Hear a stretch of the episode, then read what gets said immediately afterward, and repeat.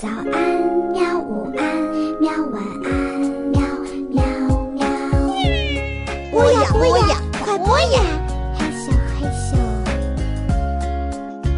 更多精彩内容，请关注博雅小学堂微信公众号。同学们、小朋友们，大家好！哎呀，这里是晚上了，我趴在床上跟大家讲一期老潘说新闻吧。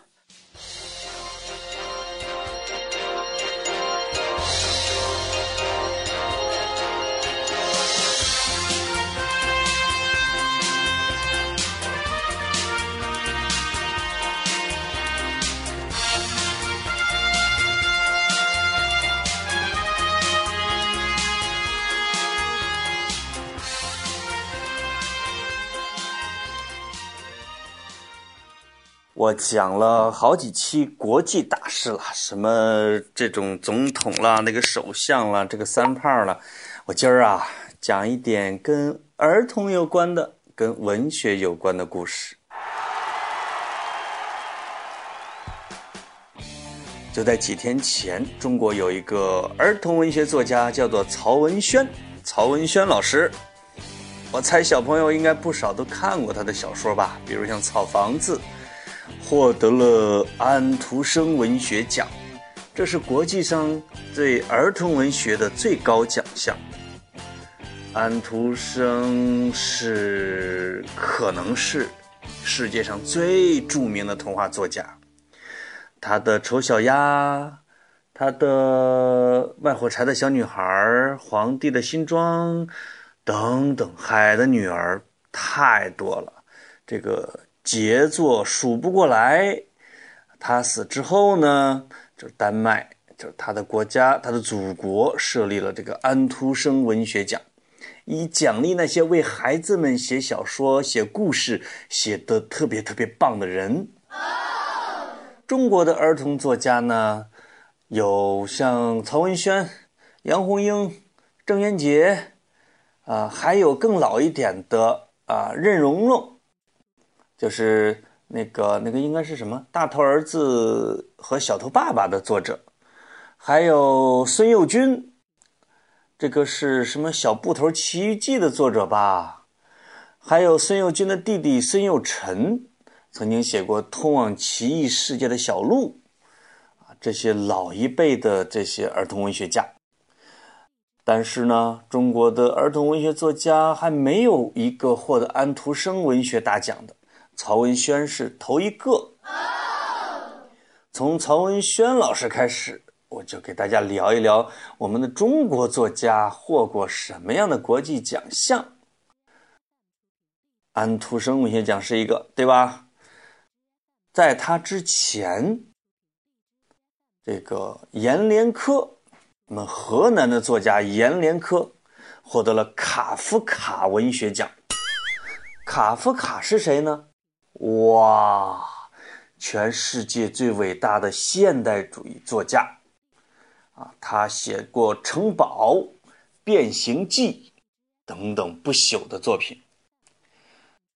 可能小朋友知道的少，但是大人会知道，说有一个人早上醒来，无缘无故突然就变成了一只甲虫，这就是《变形记》，就是卡夫卡的一个小说。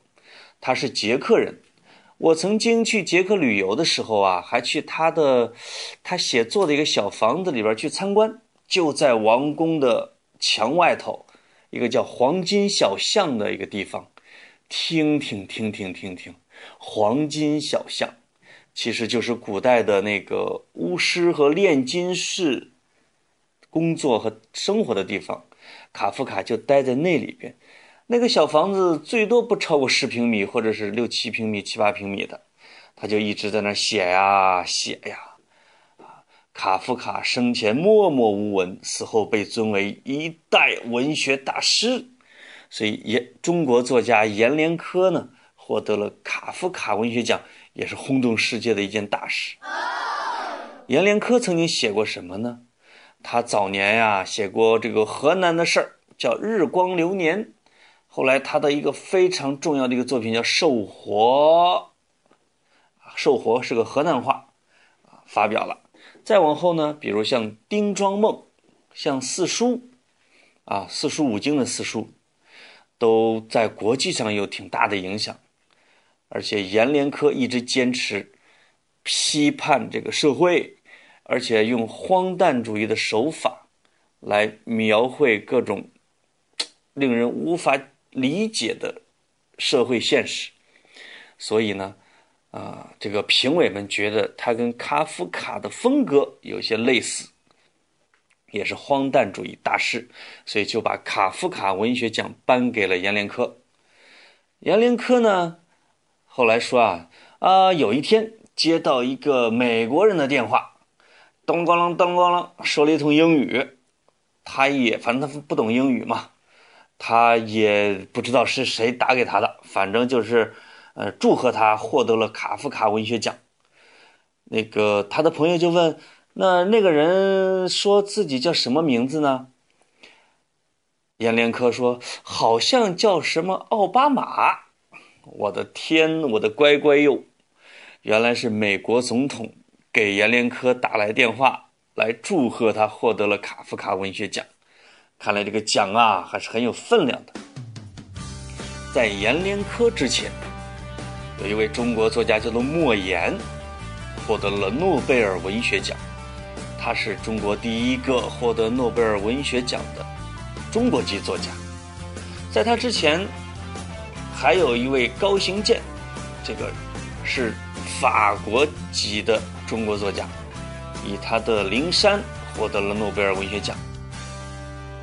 但是呢，不是中国籍。所以莫言呢是第一个中国籍的作家获得了诺贝尔文学奖。莫言是一个大家比较熟悉的作家，比如他的成名作叫做《红高粱》。《红高粱》小朋友的爸爸妈妈们都知道，是张艺谋导演的一个电影，里边有一首歌叫做《妹妹你大胆地往前走啊》。往前走，莫回丫头。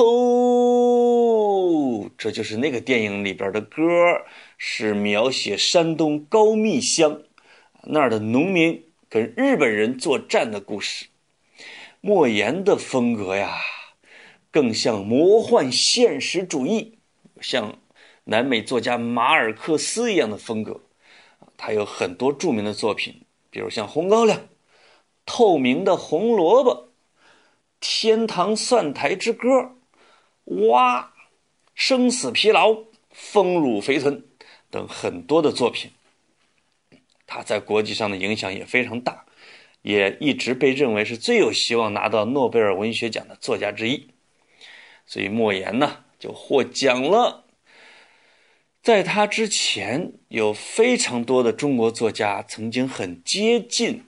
诺贝尔文学奖，比如有一个中国作家叫做曹乃谦啊，他呢是一个短篇小说家，不是很出名，但是有一位诺贝尔文学奖的评委叫做马悦然，他懂中文，懂中国文学，他十分欣赏曹乃谦，他就说这是一位最有希望获得诺贝尔文学奖的作家。于是很多人都去看曹乃谦的小说，比如《到黑夜想你没办法》是他最有名的一个小说，这名字听着还挺好玩的，对吧？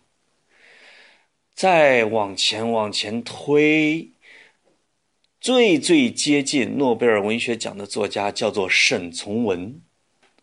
沈从文呢，是中国一位文学大师，有的小朋友应该看过他的小说。边城、长河啊这一类的小说，就是描写湖南湘西风情的乡土小说，感动了无数作者。非常可惜的是，当诺贝尔文学奖的评委宣布沈从文获得了诺贝尔文学奖的时候，他已经去世了。按照诺奖的规定。不能够颁给已经去世的人，所以沈从文呢就跟诺贝尔文学奖擦肩而过了。再往前推，在沈从文之前，有希望获得诺贝尔文学奖的是鲁迅。鲁迅小朋友都知道了，中国排名第一的 Number One 的文学大师。他呢是有人推荐他去参选诺贝尔文学奖。鲁迅呢还写了一封信来说这个事儿，大概意思是说，诺贝尔文学奖我是不配的，但是其他人也配不上。我建议诺贝尔文学奖就不要颁给中国作家。大概意思就是很谦虚，同时又认为当时的中国文学跟世界文学是没法比的。啊，这是鲁迅唯一的一次谈诺贝尔文学奖。所以我这次给小朋友讲的呢，一个是获得安徒生文学奖的曹文轩。一个是获得卡夫卡文学奖的阎连科，一个是获得诺贝尔文学奖的莫言，以及几位跟诺贝尔文学奖发生过联系的中国作家。哎，如果你看过他们的小说，你可以回味一下；如果你没有看过他们的小说，你可以让爸爸妈妈给你讲一下，啊，以增加你的文学见识。好的，小朋友，关于。获奖的中国作家，我们就讲到这儿，再见。